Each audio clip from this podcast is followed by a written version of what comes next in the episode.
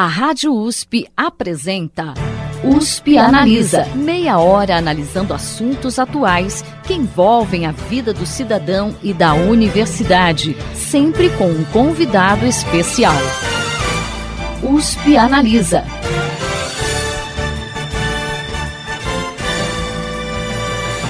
O USP Analisa está discutindo a telemedicina, um importante recurso que ganhou destaque com a necessidade de isolamento social trazida pela pandemia de Covid-19. Você ouve agora a segunda parte da entrevista sobre esse tema com o professor da Faculdade de Medicina de Ribeirão Preto da USP, Paulo Mazuncini de Azevedo Marques. O senhor citou a participação do Hospital das Clínicas, né, na rede universitária de telemedicina. Fala um pouquinho mais para a gente sobre o envolvimento de Ribeirão Preto nessa, nessa iniciativa e que benefícios você já tem sentido né, dessa participação de Ribeirão nessa rede é, em relação à saúde pública na cidade. Eu vou, eu vou contextualizar as duas, as, nas duas iniciativas, né? Que eu acho que é interessante conhecer. É, o, o Telesaúde Brasil Redes ele funciona com um núcleo de telesaúde dentro do hospital e, e a conexão com a, as unidades básicas de saúde. Mas ele, por definição, é, ele, ele, ele foi implantado em, em cidades com menos do que 100 mil habitantes. Então, na região de Ribeirão, nós temos alguns, algumas cidades que participam do Telesaúde Brasil Redes. O, o Ribeirão não entrou porque ela é muito grande para o pro programa, né? E a sede do Telesaúde Brasil Redes, da, do núcleo de telemedicina do estado de São Paulo, fica em São Paulo, na, na Unifesp. Agora, é, de todo jeito, nós temos uma conexão com o Telesaúde Brasil Redes a, através da própria rede universitária de telemedicina porque como o HC faz parte da RUT e, e, e os hospitais é, da Unifesp que estão no Telesaúde Brasil Redes também fazem parte, a gente consegue fazer uma interação com o próprio Telesaúde Brasil Redes através da, da RUT, da Rede Universitária de Telemedicina. Então, uh, embora a RUT ela seja uma iniciativa mais de educação, de formação continuada, ela também serve em algumas situações para que você consiga fazer um direcionamento aí é, para discussão de casos, né? É, sempre lembrando que todas essas conexões elas são muito seguras, protegidas, criptografadas, é, de maneira que quando você precisa discutir algum caso clinicamente, isso tudo fica fechado, protegido e só os profissionais de saúde têm acesso ao que está sendo discutido ali. Quando a gente trabalha no modelo mais de educação, discussão de casos em grupos maiores, é, o que é feito é a gente anonimiza todos os dados então, você não, não expõe a identidade de nenhum paciente, você discute o caso, né? É, dizendo assim, qual, qual, é o contexto geral, né? A idade da pessoa, qual é o problema, quais são os resultados dos exames, mas em discussões de educação, a gente sempre trabalha com os dados anonimizados. Nas discussões clínicas, às vezes você precisa abrir o prontuário ali na discussão clínica, mas aí é, uma, é muito mais restrito são só os profissionais envolvidos na discussão, com autorização prévia de todos os pacientes. Né? Então, acho que é importante pontuar isso, né? assim, dizer que existe garantia de proteção é, da identidade, sigilo, tudo isso está garantido.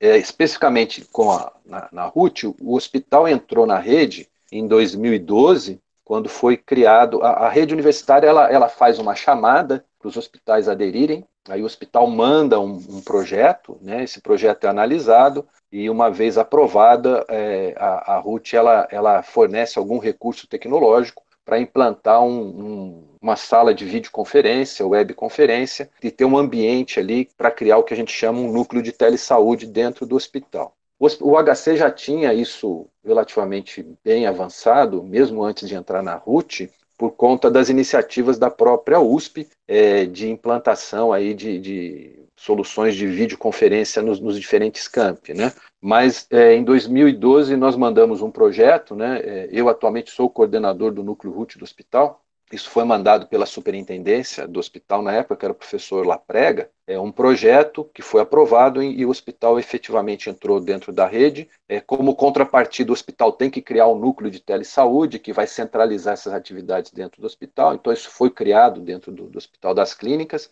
Então, existe lá um, um núcleo de telesaúde e nós começamos a participar desses vários SIGs, né? Então, do ponto de vista de formação dos recursos humanos, isso é muito importante, porque é, você consegue discutir casos e participar de trocas né, de experiências e de conhecimento com o país todo e com o exterior porque a, a, rede universitária de telemedicina ela usa toda a infraestrutura de conexão da RNP, que é a Rede Nacional de Ensino e Pesquisa, que é a rede responsável por toda a conectividade da, da, da, internet que a gente tem no país, né? A internet fora da telefonia, né? A internet, vamos dizer, cabeada que a gente fala, né? É, e, e, cuida de toda a conectividade também com o resto do mundo, né? Com países da América Latina, da Europa, Ásia. Então, a, a estrutura da RUT permite que a gente tenha interação nacional e também internacional. Existem vários grupos de, de, de, de discussão de casos. Né? Eu citei o exemplo da, do abdômen, né, da radiologia do abdômen, mas no, no, hospital mesmo aqui existem duas outras iniciativas, que é um SIG de medicina do sono, que é coordenado pela, pela equipe de medicina do sono do hospital, e tem um outro SIG, que é um SIG de terapia ocupacional em contextos hospitalares e cuidados paliativos, que é coordenada, coordenado por uma professora da, do curso de TO da Faculdade de Medicina. E basicamente o que se faz nesses, nesses SIGs é você reúne especialistas de diversos locais e você discute casos e discute métodos de ensino, e com isso você melhora a qualidade da, da formação dos profissionais de saúde. Então, isso tem um impacto muito grande é, na qualidade do recurso humano que é formado dentro do próprio hospital. Isso, isso é, um, é o foco principal. Mas a, RUT também, dentro do HC, apoia outras iniciativas, que nem a Rede Sentinela, que é a rede em que você faz a, a, o relato né, é, de casos, por exemplo, de problemas com efeitos adversos de medicamentos, coisas desse tipo, né? Então, é uma rede importante né, que, que ajuda a vigilância sanitária a organizar os processos né, de preventivos contra problemas na, na, no cuidado da saúde. Né? E, e a RUT ela faz a conectividade também de todos os grupos que são os grupos ligados à rede Sentinela. Então, dentro do HC tem a equipe que cuida da qualidade, né, ali do atendimento, e que está direcionada para fornecer os dados para a rede Sentinela, e, e, eles fazem reuniões também mensais é, através da, da RUT, então tem um SIG específico da rede Sentinela em que todos os hospitais envolvidos nisso se reúnem para discutir aí problemas que ocorreram, por exemplo, com um determinado medicamento, é, gerar alertas e divulgar isso para que você minimize qualquer impacto na saúde da população. Então, isso reflete também na, no cuidado à saúde e reflete na, na, no cuidado da saúde da própria região. Vou dar um exemplo já acontecido um tempo atrás, quando nós tivemos aquela epidemia da dengue muito forte e que tinha muita discussão em como fazer o tratamento, porque começou a aparecer a dengue hemorrágica a RUT, né, o Ministério da Saúde, acionou a Rede Universitária de Medicina, que acionou todos os núcleos de saúde, né, os núcleos que ela tinha, né, que ela tem dentro dos hospitais, fazendo uma chamada para que os profissionais de saúde envolvidos no cuidado da dengue, tanto da, do município como das próprios hospitais e das universidades, se reunissem nos núcleos de saúde, né, onde a gente faz as reuniões dos SIGs, para fazer uma discussão nacional, junto com o Ministério da Saúde, os especialistas, porque se precisava definir rapidamente um protocolo de ação, porque as pessoas estavam começando a, a, a ter risco de vida por conta da, do, da, da dengue hemorrágica, né, e o tratamento precisava ser ajustado rapidamente. Então eu lembro que foi uma reunião muito grande com vários hospitais, vários profissionais, e, e, a RUT foi acionada, lá no HC nós chamamos, né, abrimos lá o espaço para a Secretaria Municipal de Saúde na época, todos os profissionais, é, e, e, foi feita a discussão, e com isso se estabeleceu um protocolo, e rapidamente, coisa de um, dois dias, esse protocolo já estava ativo é, sendo utilizado né, em todas as regiões ali, nas cidades que participaram desse processo ali de discussão e, e de definição em tempo real ali com o pessoal da, do Ministério da Saúde. Então, a RUT, ela, ela tanto tem esse papel muito importante em auxiliar a formação de recursos humanos de alta qualidade, apoiar iniciativas como a Rede Sentinela, então isso são coisas continuadas, né? Em situações específicas, como a dengue, e agora na própria Covid, ela entra como uma rede que conecta profissionais de saúde. Né? Atualmente, a, a RUT tem um SIG que chama SIG Covid-19 e que foi criado e que envolve vários hospitais, né, públicos e privados, que estão na ponta aí do combate à Covid. Então, estão, sendo feitas reuniões todas as segundas, quartas e sextas, é, do meio-dia a uma hora da tarde, em que você tem profissionais que vão lá é, ou discutir protocolos, ou então apresentar resultados de manejo de pacientes, é, resultados da implantação, por exemplo, de hospitais de campanha, uso de EPI, material para ser divulgado sobre como utilizar o EPI, coisas desse tipo, né? EPI de boa qualidade, de, de baixa qualidade. Então, é, é um núcleo de discussão é, que vai trazendo atualizações em relação ao próprio processo aí de, de cuidado, de combate com a Covid. Né? E esse SIG, a hora que passar a pandemia, ele vai ser extinto. Então a RUT ela, ela funciona com atividades continuadas de formação, é, de apoio, por exemplo, à rede Sentinela, apoio a. Existe um programa de residência multiprofissional em saúde que também a RUT é, faz toda a conectividade do, dos hospitais que têm esses programas através de um SIG específico e em momentos pontuais ela é acionada para apoiar também cuidados específicos, né? já que ela, ela conecta todos os, os, hospitais universitários e centros de pesquisa, então fica muito fácil você acionar a, através da RUT e dos seus núcleos de telesaúde os profissionais que você precisa para apoiar determinada iniciativa do Ministério da Saúde. Então é, um, é uma, é uma rede muito importante, né? E ela, de certo modo, complementa o Telesaúde Brasil Redes, né? porque o Telesaúde Brasil Redes faz a capilarização do, da atenção qualificada ali que você tem dos especialistas nos hospitais, a Telesaúde Brasil Rede conecta com a atenção básica e a RUT conecta os, os hospitais e os núcleos de telesaúde. Então, é, basicamente juntando as duas redes, você conecta todo mundo, né? desde a atenção primária até a atenção de alta complexidade né, que a gente tem dentro dos hospitais universitários. Além, professor, eh, dos benefícios né, que essas iniciativas trazem para a formação de recursos humanos, troca de informações, organização de processos, enfim, como que o paciente do SUS uh, consegue sentir esse benefício é, de uma forma mais, é, mais palpável? Por exemplo, como que isso chega lá na ponta do atendimento ao paciente? Eu, eu acho que aí a gente pode pensar, numa maneira, assim, o um entendimento que, que é o são os benefícios gerais que a gente tem quando a gente trabalha com os mecanismos aí, né, os modelos de telesaúde, telemedicina, né, fundamentalmente de um modo geral, falando de um modo geral, e, e são benefícios já comprovados em relação ao sistema de saúde. Então, quando você trabalha com é, apoiado em modelos aí de, de cuidado que usam as tecnologias de informação e comunicação, você consegue, por exemplo, reduzir muito custos né, envolvidos com deslocamentos de pacientes, né, custos e tempo, né, é, deslocamento de pacientes e de profissionais. Né.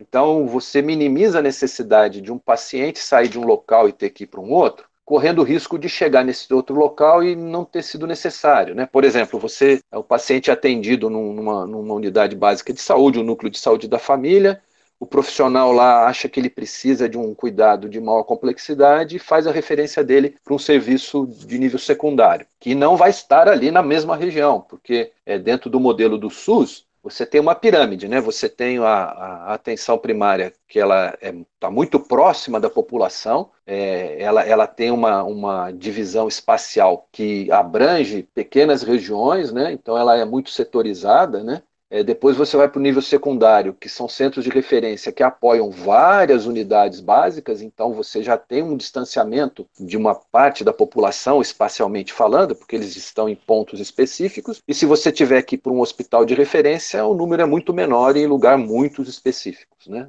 Então, quando o paciente precisa sair de um nível de cuidado que está na região onde ele mora para um outro de maior complexidade, ele tem que se deslocar. E, nesse, nesse aspecto, a, o apoio do, de, de, programas como o Telesaúde Brasil Redes pode minimizar esse processo, porque já está comprovado que uma boa parte do atendimento pode ser resolvido localmente, desde que você tenha o apoio do profissional que está lá é, no hospital e que tem a formação específica. Então, o, o, especialista apoia o médico de saúde da família e o médico de saúde da família, ao invés de mandar o paciente para o hospital, resolve a grande parte dos problemas ali mesmo. Então você diminui problemas de deslocamento, diminui custo, né? É, tanto para o sistema de saúde como para o próprio usuário. É, além disso, né, você consegue melhorar a agilidade no atendimento prestado, né? Porque ao invés do paciente ter que agendar um outro exame num outro local, esperar numa fila, ele pode resolver o problema dele com o próprio profissional ali no núcleo de saúde da família ou na unidade básica próxima de onde ele mora. E esse tipo de agendamento é muito mais ágil e mais rápido do que tem que entrar numa fila para um uh, serviço de complexidade maior, porque o número de serviços é menor. A ideia do, da, do SUS é que você faça a maior parte do atendimento nos níveis primários, né? no nível primário de atenção ou secundário. Então, quando o paciente precisa ir para o nível seguinte, ele provavelmente vai ter um tempo de espera um pouco maior. E vale para os dois lados, quer dizer, a hora que você consegue evitar que um paciente que poderia ser tratado no nível de atenção primária, ele vá ele vai para o secundário, ele deixa de ocupar o espaço na agenda de alguém que efetivamente precisa. Então agiliza para ele e agiliza para o outro uh, usuário de, de, saúde que vai ter um, uma vaga ali mais rápida disponível, né? É, evitando então que, que, o paciente chegue lá no nível de maior complexidade, o profissional olha e fala, olha, isso aqui você poderia ter resolvido lá, fazendo desse jeito, né, seguindo um determinado protocolo. Então isso, isso agiliza muito. E diminui também o problema de deslocamento dos profissionais, porque isso é uma questão muito séria, né? Os profissionais, quando eles têm que se deslocar, você deslocamento sempre tem risco, né? Então tem muitas histórias de profissionais que acabaram, infelizmente, falecendo em acidentes, né? Então quando você consegue minimizar a necessidade de deslocamento, você ganha em recursos né, é, financeiros, porque você gasta menos para todo mundo, você tem agilidade no atendimento, você melhora o serviço prestado. Né? E, e esse apoio do médico mais especializado ao profissional lá da, da atenção primária garante que você tenha um, um atendimento de qualidade e que você supra as necessidades do paciente no que se refere, por exemplo, a um cuidado um pouco mais complexo, que talvez o profissional lá da ponta, como ele é mais generalista, ele cuida de um espectro muito amplo de doenças, de problemas, né? É, ele talvez tivesse alguma dificuldade é, na tomada de decisão e no cuidado do paciente, mas tendo o apoio do, do, do, médico especialista que está lá no hospital ou no serviço secundário, esse processo, ele, a qualidade dele fica garantida também. Né? Então você tem ganhos muito importantes para a população de um modo geral e o indivíduo, pontualmente, ele também é, tem esses ganhos. Né? Ele, ele tem uma melhoria na qualidade da atenção sem precisar se deslocar e com maior agilidade na resposta ali ao problema dele. Né? É, e por outro lado, tem uma questão muito importante também, que é você aumentar a chance de você conseguir fixar profissionais em locais mais remotos, né? Isso é um problema que na, no estado de São Paulo a gente não tem, mas quando você vai para outros estados mais do norte, nordeste, às vezes você tem dificuldade de ter o profissional em determinados locais, porque o profissional não quer ir para lá porque se ele for para um local muito isolado, ele provavelmente vai ter dificuldades de trabalho, porque a hora que ele precisar de um apoio de um outro profissional com uma outra formação, ele provavelmente não vai ter, e ele com o tempo vai ficando também é, desatualizado, porque ele está fora de, de, grandes centros de referência, onde a atualização do conhecimento na área da saúde ele é contínuo e, e muito rápido. Né? Mas se você tem é, esse processo de apoio é, através de telesaúde e telemedicina, olhando agora não só o cuidado, mas também a questão da educação, da formação continuada, você aumenta a chance. Então, se ele tiver lá numa cidade onde ele tem possibilidade de ter acesso, por exemplo, a um núcleo da RUT, da Rede Universitária de Telemedicina, mesmo remotamente, né? ou a, unidade básica de saúde onde ele trabalha está ligado à, à, à, rede, a Tele, Tele Brasil Redes, né?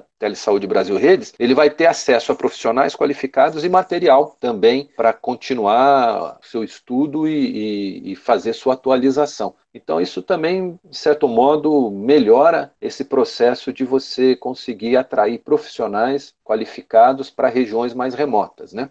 E que, no fundo, também vai impactar é, de forma positiva todo o sistema de saúde, porque é, um dos problemas que existem hoje, né, ainda, é essa questão da má distribuição dos profissionais. Então, também, além da, do apoio ao cuidado em si, você também tem um apoio importante nessa questão de fazer com que um profissional que se disponha a atuar numa região um pouco mais remota, mais isolada, tenha o apoio para a atividade fim dele de atenção do, da saúde, mas também tenha um apoio é, na, na, própria continuidade aí da sua formação e da sua atualização profissional. Né? Então, acho que os ganhos eles são bem evidentes, tanto para o SUS como também quando a gente pensa em saúde suplementar. Né? Quer dizer, é, é um, é um ganho no contexto da saúde de um modo geral. E a gente teve, né, professor, agora por conta dessa necessidade de isolamento social por conta da pandemia, a gente viu uma disseminação maior, né, do, do uso dessas tecnologias é, no contato entre paciente e médico. Tem muita gente fazendo consulta é, por WhatsApp para evitar o deslocamento né, do paciente até o consultório. Nesse momento, eu queria que o senhor falasse um pouquinho né, dos benefícios nesse momento de isolamento social que a gente está vivendo, né, em relação a essas ferramentas, e também que o senhor comentasse é, a gente tem um, um, um, caso na educação, né, que também está fazendo uso dessas tecnologias de comunicação nesse momento, só que a gente tem muitas pessoas, né, muitos estudantes com dificuldade de acesso, né, por conta de condição econômica. E eu queria que o senhor comentasse também se essa dificuldade de acesso à tecnologia, né, principalmente no caso dos mais idosos, que têm é, às vezes menos habilidade para usar essas ferramentas, né? Isso poderia ser um entrave a uma maior disseminação no uso né, da telemedicina, da telesaúde, no atendimento ao paciente. A, pandemia, claro, foi uma situação de urgência, tanto para a saúde como para a educação. E esse paralelo é muito bom, porque eu vou comentar, eu acho que as, as necessidades são muito parecidas, né? É, tanto do ponto de vista do profissional como do usuário, né? É, o médico e o paciente, o professor e o aluno. Mas no, no, caso específico da telemedicina, como eu comentei, existem essas iniciativas da própria RUT, da, do Telesaúde Brasil Redes, que elas são lá do, dos anos 2000, né, na primeira década lá, né, 2006, 2007. Então já existe um processo sendo feito. Particularmente com a telemedicina, tem uma resolução do Conselho Federal de Medicina de 2002, Nessa resolução, ele o Conselho Federal estabelece aí a, a regulamentação para telemedicina, mas naquela época ficou definido que telemedicina seria uma atividade feita entre dois médicos. Então não existia possibilidade do médico fazer um telediagnóstico, por exemplo, como existe hoje. O que existia era uma teleinterconsulta, dois médicos conversando, uma vez que o paciente autorizasse a troca dos dados dele, o médico de referência dele conversava com outro médico. Muito parecido com o que eu comentei que se faz no Telesaúde Brasil Redes é, em relação ao profissional que está lá nas unidades básicas de saúde. Em 2018, o Conselho Federal de Medicina baixou uma outra resolução mais aberta, mais ampla, e que já previa você ter teleconsulta. Profissional de saúde, o médico, diretamente com o paciente, mediado por alguma tecnologia.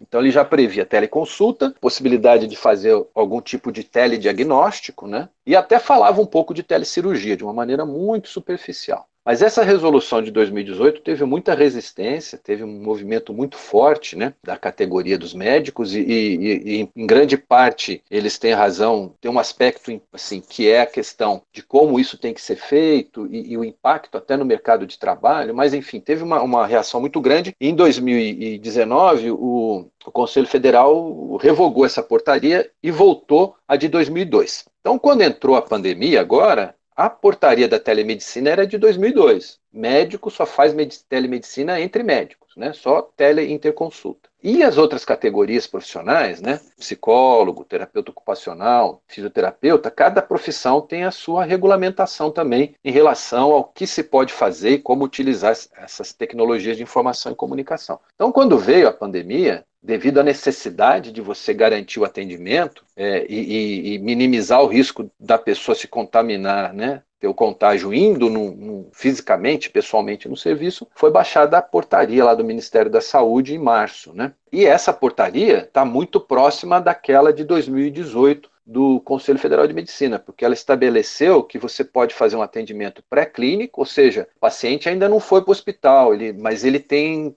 está precisando, ele acha que tem alguma coisa, ele pode entrar em contato com o médico e conversar com o médico, ser atendido remotamente para se decidir se ele precisa ou não ir para um serviço, para um hospital ou para uma unidade de saúde. Então é um atendimento pré-clínico e a portaria é, do Ministério da Saúde desse ano possibilitou fazer isso. Também você, ela, ela possibilita fazer o que se chama suporte assistencial. Quer dizer, uma vez que você já tem a, a, o atendimento e você tem que conduzir o paciente, decidir o que vai ser feito com ele, você pode fazer isso à distância. Né? Falar, olha, precisa tomar esse medicamento, muda esse medicamento, ou eventualmente, olha, procura agora o serviço de cuidado né, presencial, porque você precisa passar por alguma, algum procedimento específico. Né? Permite também fazer o, o que se chama monitoramento remoto, ou seja, você pode lá fazer um, usar um oxímetro, usar algum mecanismo que escolha sinais do paciente e, e, e esses dados são passados para o médico e o médico toma uma decisão. Então ele pode acompanhar pacientes, né? Isso é muito importante, por exemplo, para pacientes crônicos, né? Que precisam ser acompanhados regularmente e que agora fica arriscado ter que ir num serviço presencial para ser, para ser acompanhado. Então você pode fazer o telemonitoramento e o telediagnóstico, né? Quer dizer, ah, provavelmente você está com Covid, os seus sintomas são importantes, vá lá na, na, na, unidade básica lá ou no serviço de referência da Covid. Então essa portaria abriu isso. Qual que é a dificuldade que eu acho que acontece, né? Como você comentou. Primeiro, nem todo mundo tem é, a conectividade necessária. Então, nós mesmos às vezes sofremos problemas, né? Quer dizer, gente, nós estamos todo mundo trabalhando, uma grande parte, né? Nós estamos trabalhando remotamente e às vezes a gente tem dificuldade na conectividade. E isso é, sim, existem situações em que isso é muito mais crítico e pessoas que têm muito mais dificuldade. Existe um aspecto interessante que assim, hoje em dia a telefonia móvel, celular, né, ele está muito difundido. Então existem muitas coisas que você consegue fazer com uma conectividade aí de baixa velocidade, usando, por exemplo, SMS, né? Ou, ou, mesmo até por telefone. Então, assim, existem mecanismos, né? Não necessariamente você precisa de uma conexão muito rápida é, e, e para fazer coisas de alta complexidade. Então, é, na verdade, você precisa definir o que você vai utilizar e, e, e, garantir que você tenha a infraestrutura necessária. Mas mesmo com uma conectividade usando aí 3G ou até uma, uma rede móvel de menor velocidade, você pode trabalhar, por exemplo, com alertas e, e discussões assíncronas, né? Quer dizer, a pessoa manda uma mensagem com alguma questão e alguém responde depois. Então, as, as, as possibilidades são muito grandes, né? A gente tem que ajustar a, a infraestrutura ao que a gente quer fazer. Então, isso é um ponto, né? Bom, infelizmente o programa de hoje está chegando ao final. Na próxima semana, você ouve a terceira e última parte dessa entrevista sobre a telemedicina com o professor da Faculdade de Medicina de Ribeirão Preto da USP, Paulo Mazoncini de Azevedo Marques. O USP Analisa de hoje fica por aqui. Até a próxima semana. Você ouviu USP Analisa, um programa da Rádio USP Ribeirão em parceria com o IEA, Instituto de Estudos Avançados, Polo Ribeirão Preto. Produção do Serviço de Comunicação Social da USP e do IEA. Coordenação Rosimeire Talamone. Apresentação Thaís Cardoso.